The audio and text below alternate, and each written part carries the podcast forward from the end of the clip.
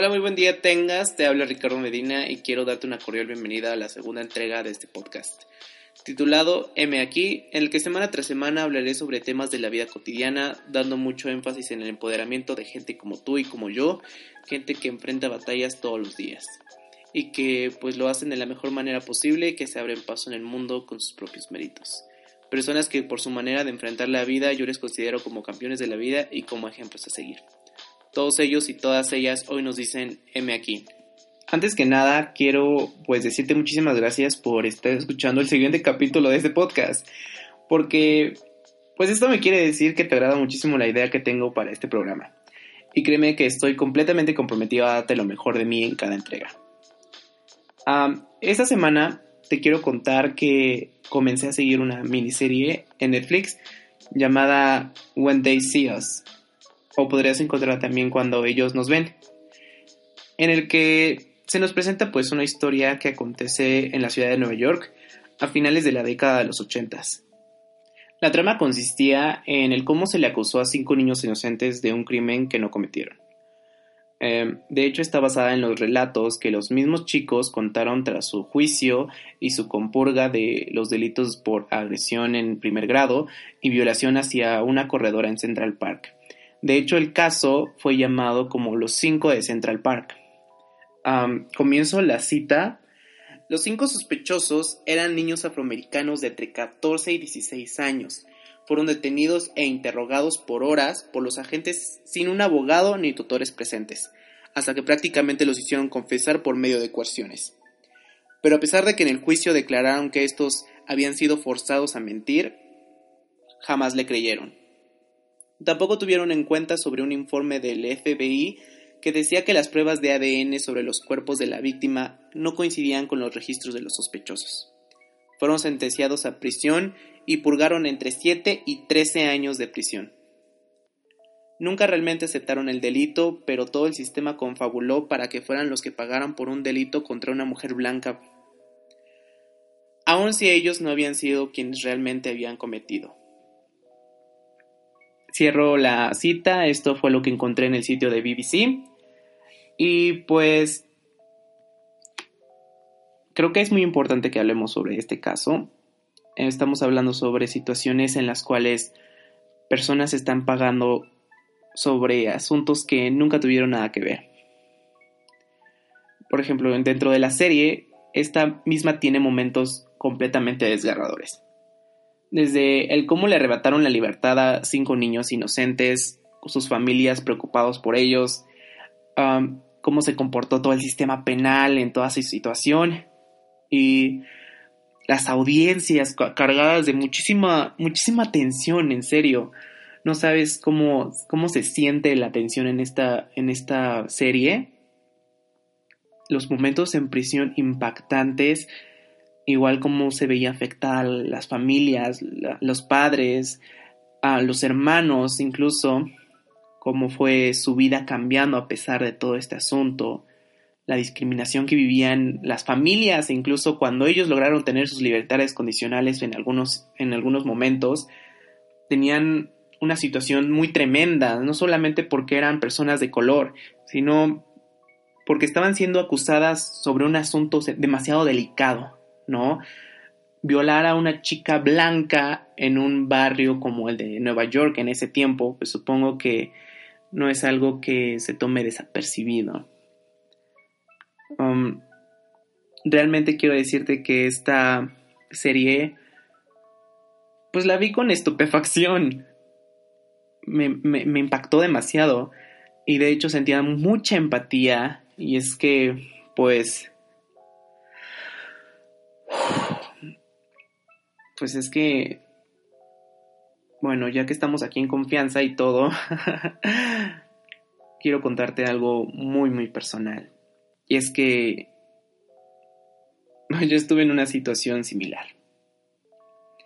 Realmente no he querido hablar mucho de esto y solo muy pocas personas, de hecho muy muy allegadas a mí, pues lo saben, saben, saben qué pasó conmigo en el verano del 2018 y pues aprovechando este espacio que cuyo propósito es el exponer a personas que han pasado por momentos difíciles o porque están pasando por uno, pues me tomé el valor de, de ser los primeros en, en exponerse. Primero creo que debería saber em, pues quién soy, ¿no? Y de dónde vengo. Pues, pues si, no, si no escuchaste mi nombre al principio es Ricardo Medina y soy el hermano menor de, de cuatro ya sabes, con papá y mamá, pues siempre, siempre en casa, siempre en la fórmula. Mi padre jamás terminó la primaria y al, mismo tiempo, pues mi madre tampoco. ¿no? Ambos crecieron en familias que se dedicaron a labrar el campo, se conocieron y tuvieron pues altas y, y bajas, como cualquier otra persona. Ya llevan hace como 25 años viviendo aquí en la Ciudad de México y pues vinieron pues con la ilusión de brindarle a sus hijos una mejor calidad de vida. Y es que, pues es aquí donde he vivido toda, pues toda mi vida, ¿no? Nos dedicamos a la venta de un alimento típico mexicano, que son los tamales.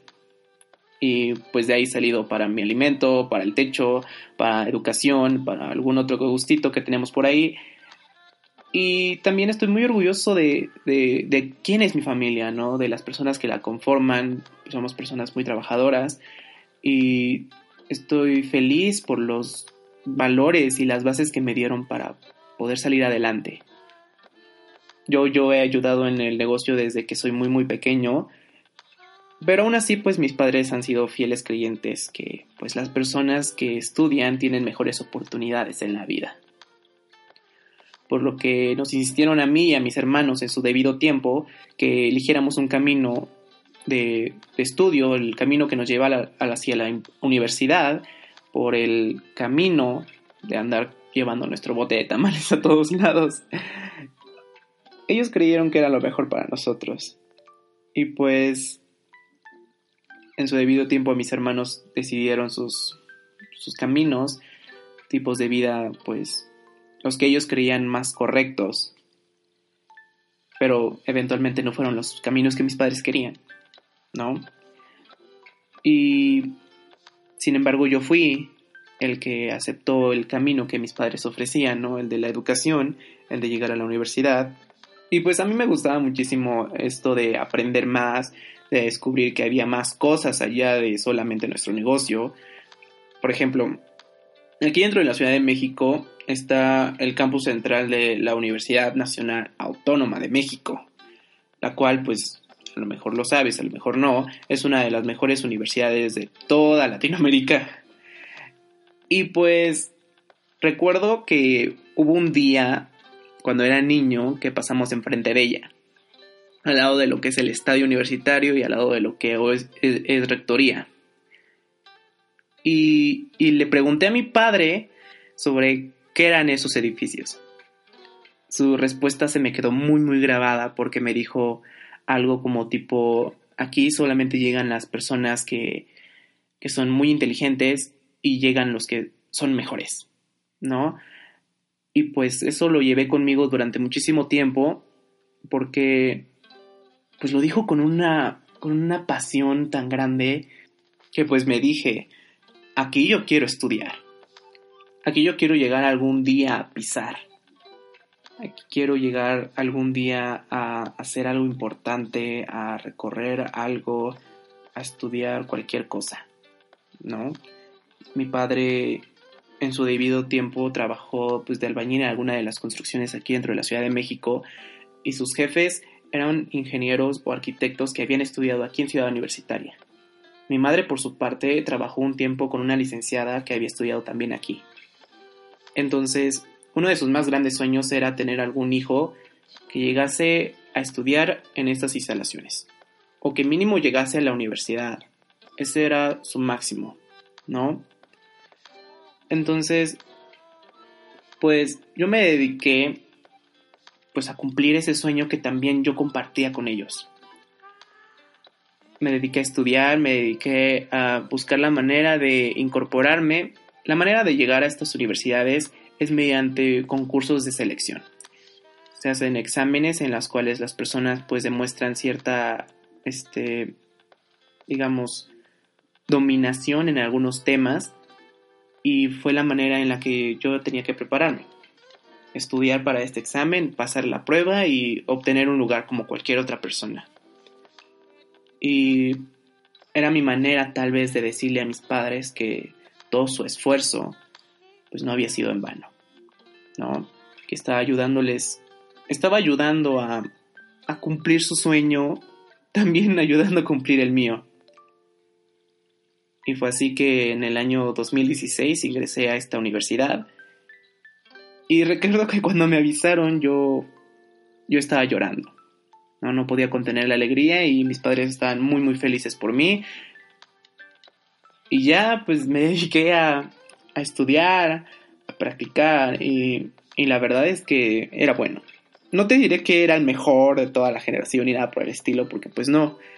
Pero sí era bueno se me daban muy bien las cosas. Entendí que, que no se trata de acerca de dónde provienes, sino a dónde perteneces. Y yo estaba muy, muy feliz de pertenecer ahí como no sabes. Pues hasta que... Pues eso pasó. Inició la cita. 15 de febrero del 2018 importante empresario denuncia que tras perder las llaves de su casa comenzó a recibir mensajes vía WhatsApp de alguien desconocido que alardeaba de haber entrado a su casa para tomar ciertas pertenencias. Entre ellas eran un iPad, un bolso y unos pendientes. 16 de junio del año en curso, la víctima de identidad reservada recibió mensajes subidos de tono amenazando que si no se le daba cierta cantidad de dinero iba a lastimar a su esposa e hijo a lo cual por miedo que cumpliese sus amenazas, este salió a conseguirlo. 19 de junio, fue detenido un sujeto de nombre Ricardo N. en fragancia al haber llegado a pedir a la casa de la víctima el paquete con el dinero. 21 de junio se vincula a proceso Ricardo Medina por el así denominado en el Código Penal de la Ciudad de México como delito de extorsión. Sí, ya sé que esto puede ser sorprendente y un poco aterrador, pero la verdad es que todo lo que dijeron de mí fue pura mentira. Tenme fe cuando lo que te digo es que lo único que hizo la víctima fue exagerar y mentir a más no poder. Lo que te acabo de citar era lo que está escrito en la carpeta de investigación de mi caso, pero todo está muy muy lejos de ser la verdad. Bueno, pues lo que pasó conmigo fue que el 19 de junio yo asistí a mi facultad como un día cualquiera. Pero de camino a casa, pues yo me contacté con alguien a través de estas apps de ligue de la actualidad, que su principal función pues es encontrar pareja por medio de estadísticas o ubicaciones. Yo me contacté con esta persona, la cual pues me dio pues, datos falsos, un nombre falso, una ubicación falsa, cosas, fotos falsas, ¿no? Etcétera. Pero pues en ese momento yo le creí. Y después de una conversión que duró que unos 5 minutos, 15 minutos, eso fue más o menos lo que duró, pues me invitó a que nos conociéramos. Y pues yo accedí. Me dijo que le viera en su casa y me dirigí hacia ahí, ¿no? Quedaba casi cerca por donde yo vivía y pues no había nada de extraño. Llegué al lugar, caminé un poco y en cuestión de así yo estaba siendo detenido. Traté de evitar este arresto, pero fue, fue peor, ¿no? Me golpearon y sometieron y pues debido a toda la situación y que no venían vestidos como policías porque venían de incógnito, pues yo empecé a gritar que me porque temía que me estaban secuestrando. Me recuerdo a mí estando en el asiento trasero con ya amarrado y toda la situación en camino hacia, pues no sé dónde. Fue un viaje como de una hora y media, no calculé bien exactamente cuánto tiempo fue.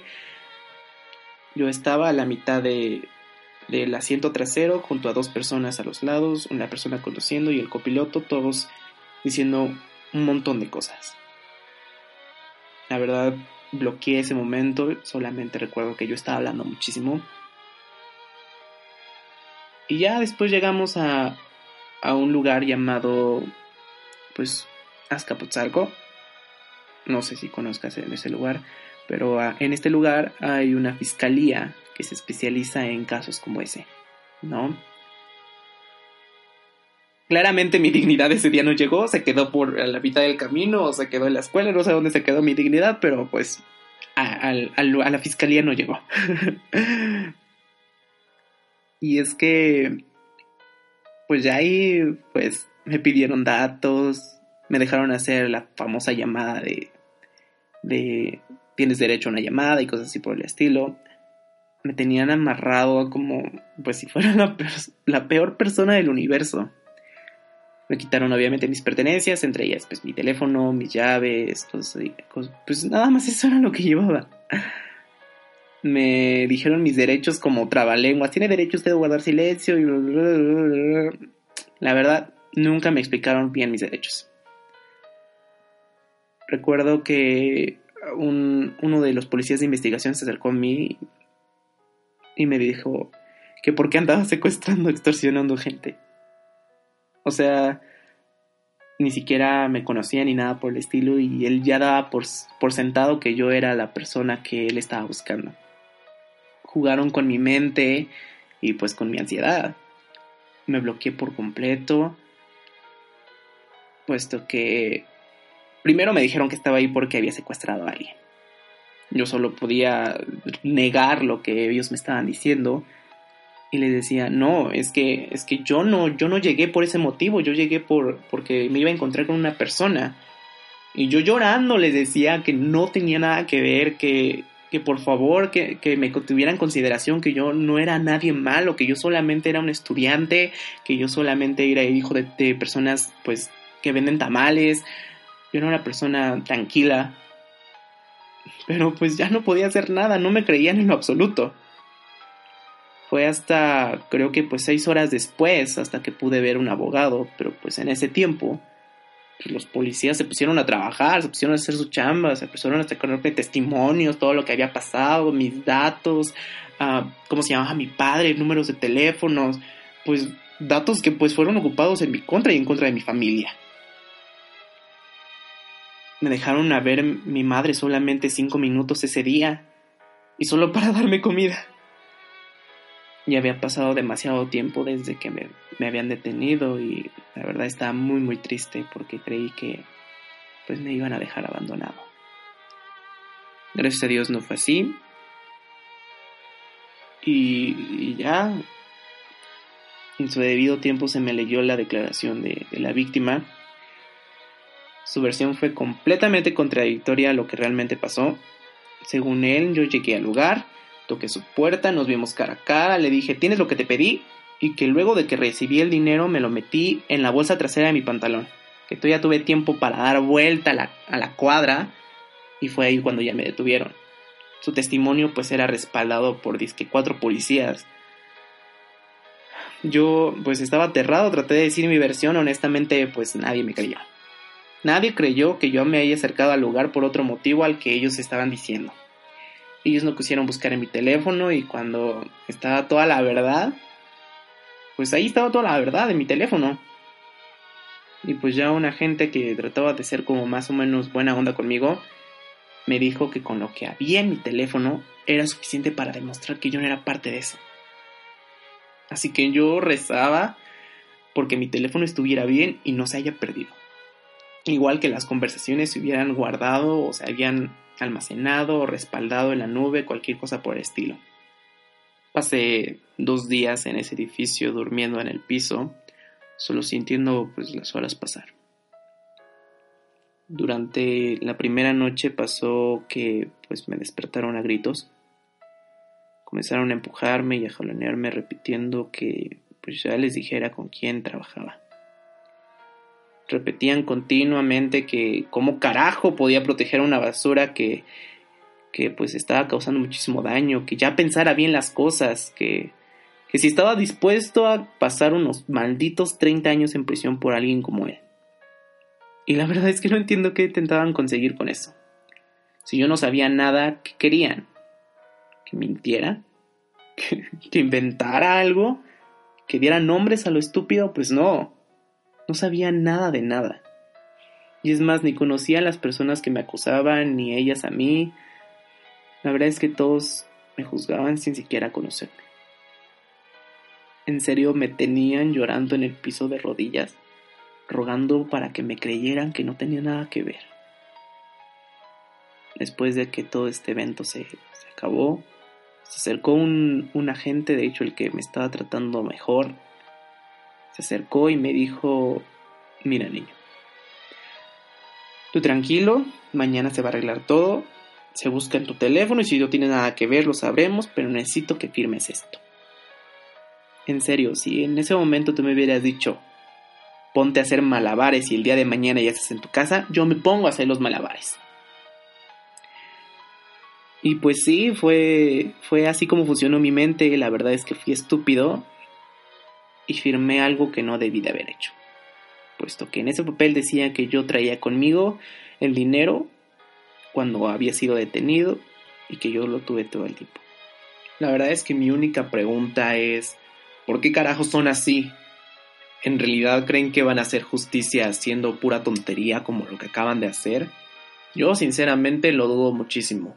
Creo que una persona bajo ese estrés te puede decir que es capaz de hacer lo que sea con fin de que tú lo dejes en paz. Ese es un método que de hecho se trató en la serie que estaba viendo, de un método que ya no se ocupa por no ser eficaz para la justicia. Pero aún así, en pleno 2018 se estaba pasando eso en mi situación.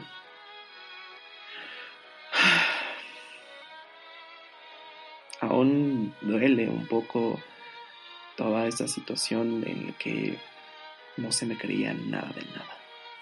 Ya en la última noche se me llevó a, un centro de reclusión. Para el 21 de junio yo ya estaba pasando mi primera noche dentro de una institución penitenciaria. Ese día tuve que esperar mi audiencia y la verdad es que me la pasé muy mal. Solamente podía pensar y analizar lo que iba a decir en la audiencia y la verdad es que no tenía muchísimo que arreglar, solamente tenía que decir lo que había pasado, porque pues esa era la verdad. Ellos, eh, ellos eran los que tenían que mezclar más las cosas para ver qué es lo que iban a decir, si iban a cuadrar sus cosas, porque ellos inventaron. De mi parte yo nunca me preocupé acerca de mis palabras, acerca de los acontecimientos, yo solamente tenía que recordar la cronología. Y me recuerdo haber estado yo rogándole a, un ser todopoderoso. Pero pues creo que ese día estaba, estaba ocupado, tenía asuntos más importantes. En la audiencia pues ya realmente todo el mundo se sacó de onda. Se imaginaban a otra persona muy muy diferente sentada ahí. Hasta la víctima tras la cámara se veía ansiosa. Ah, no, veía yo su cara, nada más se veía como estática. Bueno, se veía como la, la cámara de él, pero con un filtro para que no se detectaran bien las, las formas detrás de ella. Muy opaca la imagen. Y desde ahí ya veía como que estaba apuntando hacia yo creo que la pantalla donde estaba viendo el juicio. Ya después cuando pasó todo esto, cuando nos conocimos y nos vimos frente frente, él me dijo que fue en ese momento en el que él se dio cuenta que yo no tenía nada que ver. Pero no hizo nada. Pues claro, como él había mentido y como había pagado para que otros lo hicieran por él, pues no podía retractarse. Es obvio. Y ya en la audiencia pues se dijeron muchísimas cosas y pues como él era un importante empresario, la verdad tú no me estás viendo en este momento, pero estoy haciendo unas comillas muy grandes en el aire. Era un hombre blanco, con dinero, y pues yo solamente era un chico moreno que vendía tamales y estudiaba en una universidad pública. ¿A quién crees que le iban a creer? Exacto. Lo más cruel, creo que sin dudarlo, fue cuando le preguntaron a esa persona sobre qué tipo de condena él estaría dispuesto a darme. Y él, tan pues descarado, dijo, pido 13 años de prisión. Wow. Creo que nadie te prepara para que alguien te diga que quiere que estés en prisión durante más de una década. No saben la impotencia que tuve y la desesperación que estalló en ese cuarto. Realmente es como si una bomba de desesperación hubiera explotado dentro de mí y hubiera inundado todas las paredes de ese, de ese cuarto. El juez solamente seguía tratando de entender cómo estaba la situación, pero no, no se resolvió muchísimo ese día. La verdad es que mis primeros abogados fueron unos estúpidos. Y no solo nos robaron dinero, sino que debido a su incompetencia me condenaron a pasar tres meses en la institución penal en la que ya estaba. Ya ahí dentro, pues, viví cosas que creo yo que no debí de haber vivido. Escuché y me enteré de cosas que en mi vida debí de haberme enterado. Vi demasiadas cosas y que realmente pues espero algún día llegar a superar por completo. Puesto que me hicieron convivir durante este tiempo con verdaderos criminales y con otras personas que realmente no lo eran. La verdad dudo mucho que un señor anciano de 70, casi 80 años, con una pierna solamente, haya sido culpable de un delito muy importante como para seguir estando dentro de esta institución. Y es que hay injusticias detrás de todo esto y nadie realmente está haciendo nada. Las personas se hacen de la vista gorda y esto no está correcto. Hasta el mismo juez yo creo que debía de haber pensado como es que pues no es posible. Pero pues el sistema tiene que funcionar como en un teatrito en el cual la parte acusadora está, la parte defensora y todo un drama. Habían personas ahí dentro que pues me veían como solo carne fresca otros como un idiota más que cometió alguna pendejada y que debía de estar ahí porque sí. Algunos pues solamente me veían pues como lo que era, una víctima del sistema. Me golpearon, fui humillado, me robaron. La comida pues queda muchísimo a que desear al menos pues la visita era adorada y se respetaba, ¿no? Las noches eran muy muy deprimentes. No solo uno se sentía solo, sino se sentía abandonado. Tenía uno miedo. Y en lo personal yo tenía un temblor incontrolable. Le pedí a mi Dios que esto se acabara pronto, pero pues creo yo que se ocupó más por mantenerme vivo y cuerdo. Él actuó de maneras sumamente raras, en serio, sumamente raras. Pero aún así yo me sentía muy mal. De hecho, jamás me había sentido tan mal en toda mi vida. Nunca nadie me preparó para algo como esto. Yo ya no era nada de lo que algún día me enorgullecía de ser. Pasé a ser solo un interno más cuando apenas hace unos años, hace unos meses era un universitario respetado ya incluso por algunas personas. Fue cuando me di cuenta que que me podían quitar todo. Mi dinero, mi libertad, incluso a mi familia. Pero lo que no podían quitarme era mi ser, lo que yo era, mis valores. Eso es lo que yo soy. Así que tuve que aprender a hacerme de respetar. Tuve que aprender a ganarme a la gente, a sumar amigos, aprender a caminar dentro de este sitio, dentro de este sitio. Intenté hablar de cierta manera con algunos otros internos para pues entablarme en, todo su ambiente. Y descubrí que la amabilidad es una gran llave para muchísimos beneficios en cualquier lugar que pises, tenlo por seguro. Honestamente te digo que quien creí yo que me iba a lastimar y, y robar, terminaron ayudándome e incluso cuidándome. Y quienes de hecho su trabajo era salvaguardar, mi bienestar, protegerme, eran quienes me robaron y hasta me golpearon. Ustedes saben de quiénes me estoy refiriendo y espero que algún día esto cambie. Creen que porque es un lugar en el que llegan personas que no son catalogadas como buenas, ya sé, lo sé, pero creo que no hay mejor opción para tratar a alguna persona con la mayor dignidad que debes. Es lo que mínimo se puede hacer porque al final de todos lo único que nos diferenciaba era un uniforme. Yo vestía de beige y ellos vestían de negro. Esa era la única diferencia.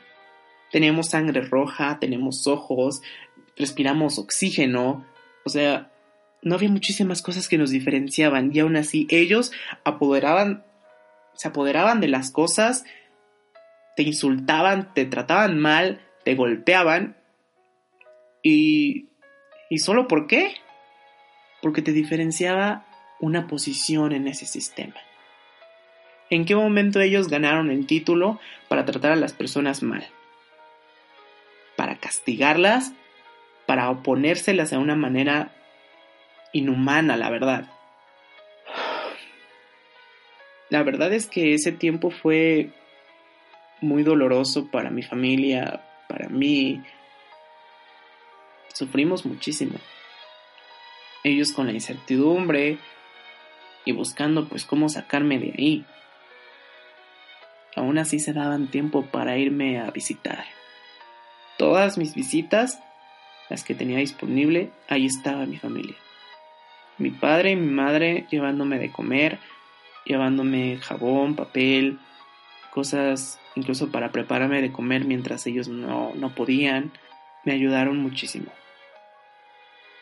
Y también me di cuenta de, de la gran fuerza que tiene mi familia para, para proteger y apoyar a los suyos. Por otra parte, también me di cuenta de la indiferencia que tienen otras personas con respecto mío, de su egoísmo completamente.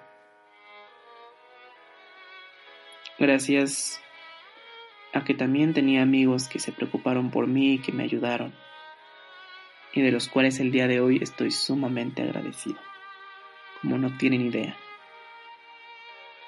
Dentro de toda esta situación, había algo que, que nos causaba un problema. Porque por un lado teníamos la opción de llevar un juicio normal. Un juicio en el que se hace una investigación, una, una audiencia intermedia, realizamos análisis de toda la situación, abrimos el caso, se, se mide el grado de tu culpabilidad en el, en el evento y por otro lado tenemos algo que simplifica todas las cosas pero que era completamente absurda la idea. Porque para que yo pudiera salir rápido, era que yo aceptara el delito. Y gracias a esto me daban pues una consideración porque les ahorraba el tiempo, dinero, esfuerzo, etc.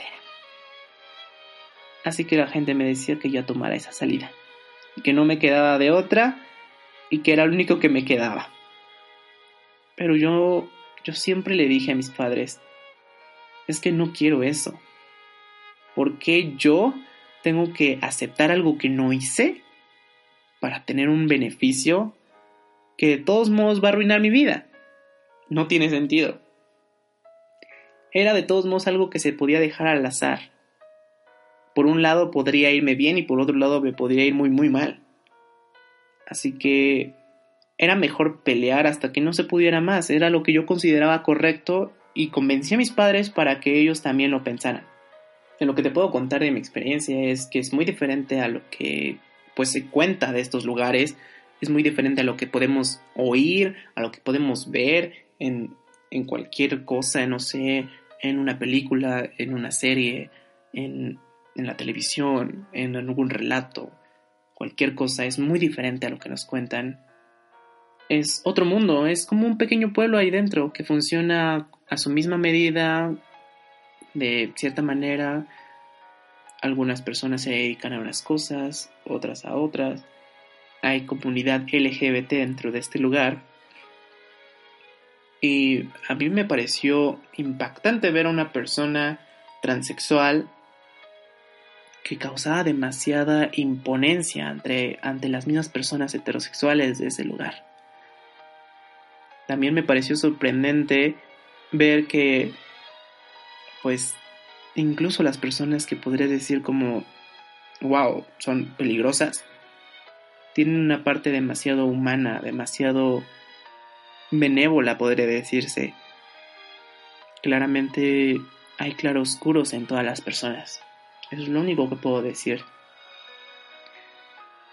Durante todo el tiempo que estuve ahí, pues ya estaba sin esperanza, estaba cansado y demasiado triste. Y por su parte también lo estaba mi familia. La verdad es que el universo, Dios, un ente todopoderoso, no sé cómo denominarlo, actúa de las maneras más extrañas. Me pasaban situaciones que decía, no manches, en serio, wow, ¿no? En, en, por parte de mis padres, ellos pues se contactaron con una persona que leyó mi caso dentro de la misma fiscalía donde había sido detenido, alguien se tomó la libertad de leer mi caso así porque le tocaba o no sé exactamente qué es lo que sucedió. Y desde ahí nada más leyó mi, mi, mi declaración y dijo, este muchacho no pertenece ahí. Se contactó con mis padres, mis padres no sabían nada de lo que estaba sucediendo y ella les dijo, es que su muchacho no puede estar más tiempo ahí. Fue así como mis padres fueron hacia la fiscalía y ahí esta licenciada les dio el contacto. ¿no? El licenciado se contactó con mis padres, mis padres hablaron con él, no sé cómo estuvo el asunto, pero cuando llego a la visita de más o menos de por ahí del, del de a principios de agosto, pues era el cumpleaños de mi madre, me dijeron que había un nuevo abogado en el caso y que este sí tenía muchísimas ganas de trabajar porque no solamente estaba recibiendo como el, ánimo de parte de la persona de lo que de quien nos lo recomendó, sino de la misma fiscalía les daba presión para que resolvieran mi caso y pudiera salir yo bien de todo esto. En serio, yo creo que para él fue algo único, yo creo, porque toda la fiscalía estaba diciéndole, vamos, Vamos, vamos, vamos, trabaja, haz algo. Él, ese muchacho no puede estar ahí más tiempo. Se puso a trabajar. Y antes de lo que los tres meses se acabaran, él ya había solicitado una revisión de medida cautelar. Esta pues habría una nueva audiencia en el cual se volvía a revisar mis puntos de por qué yo merecía la medida cautelar de estar preso. Y ahí de hecho fue cuando entraron las personas, mis amigos, las personas que yo conocía y mis amigos. Pues porque era el momento para decir que pues yo era una persona de provecho para la sociedad y que yo no era un peligro para absolutamente nadie.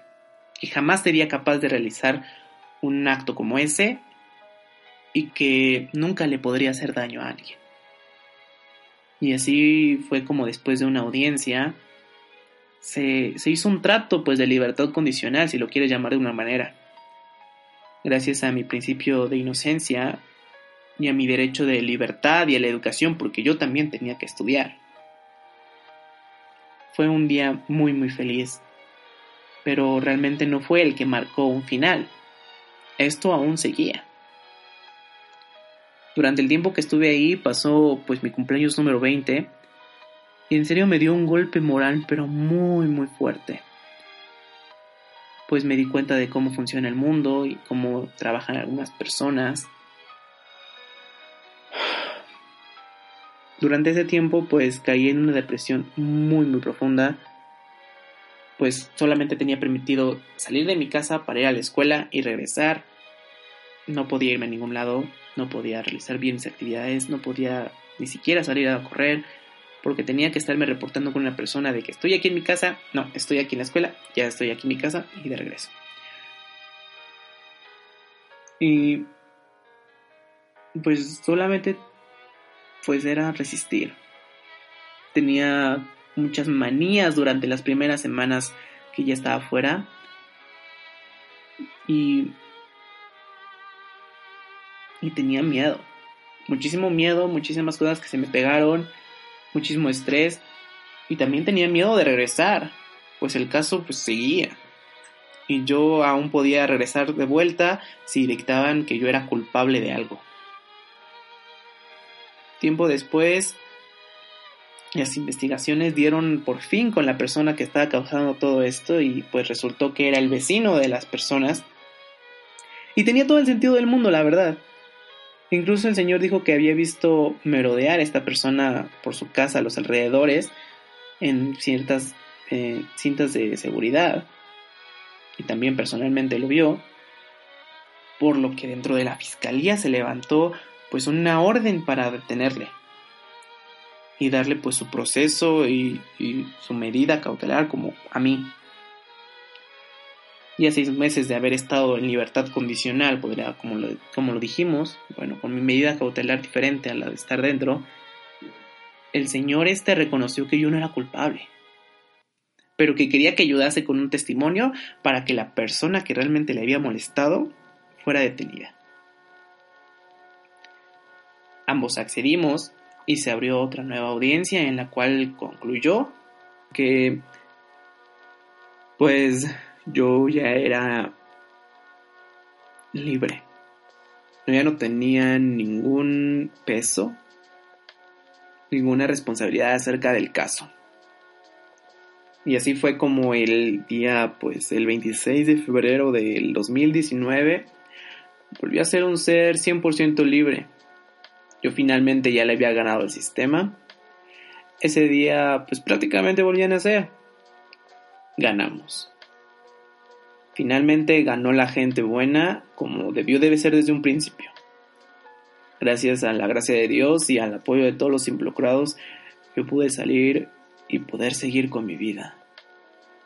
Al igual que todos nosotros. Y se sintió muy bonito, la verdad, se sintió muy bonito. Ya el momento en el que el juez dictaminó que yo tenía resolución absolutoria, que no tendría problemas en un futuro, pues me emocioné demasiado. Tenía la oportunidad de seguir estudiando, de ser quien quería ser, de poder ir a donde quisiera. Y se sintió muy, muy bien. Algo parecido también sucedió en el programa en el que estaba viendo. Y para no arruinarte más el final, pues mejor te invito a, que lo veas yo, yo lloré demasiado al ver igual este programa porque sentí todo de nuevo. Era como si yo hubiera estado ahí presente, yo sentí las mismas sensaciones que ellos sintieron.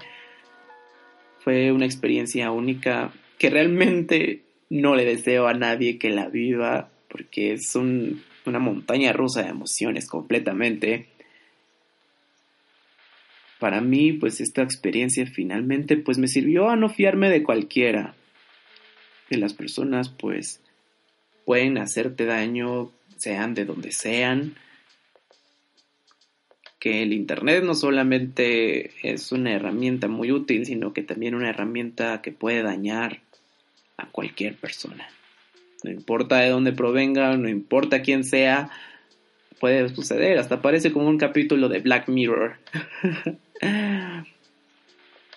también me recordó que pues este mundo está mal, pero que aún tiene muchísimas esperanzas.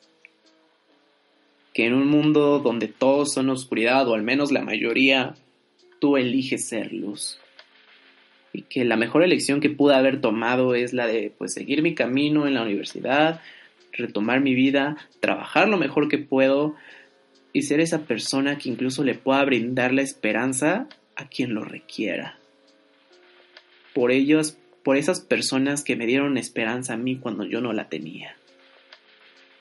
Honestamente no tengo rencores. Te digo que este tipo ya fue detenido y para el día de hoy que se está subiendo este podcast, esta persona ya recibió una sentencia. De cuánto no lo sé y la verdad es que ni me interesa.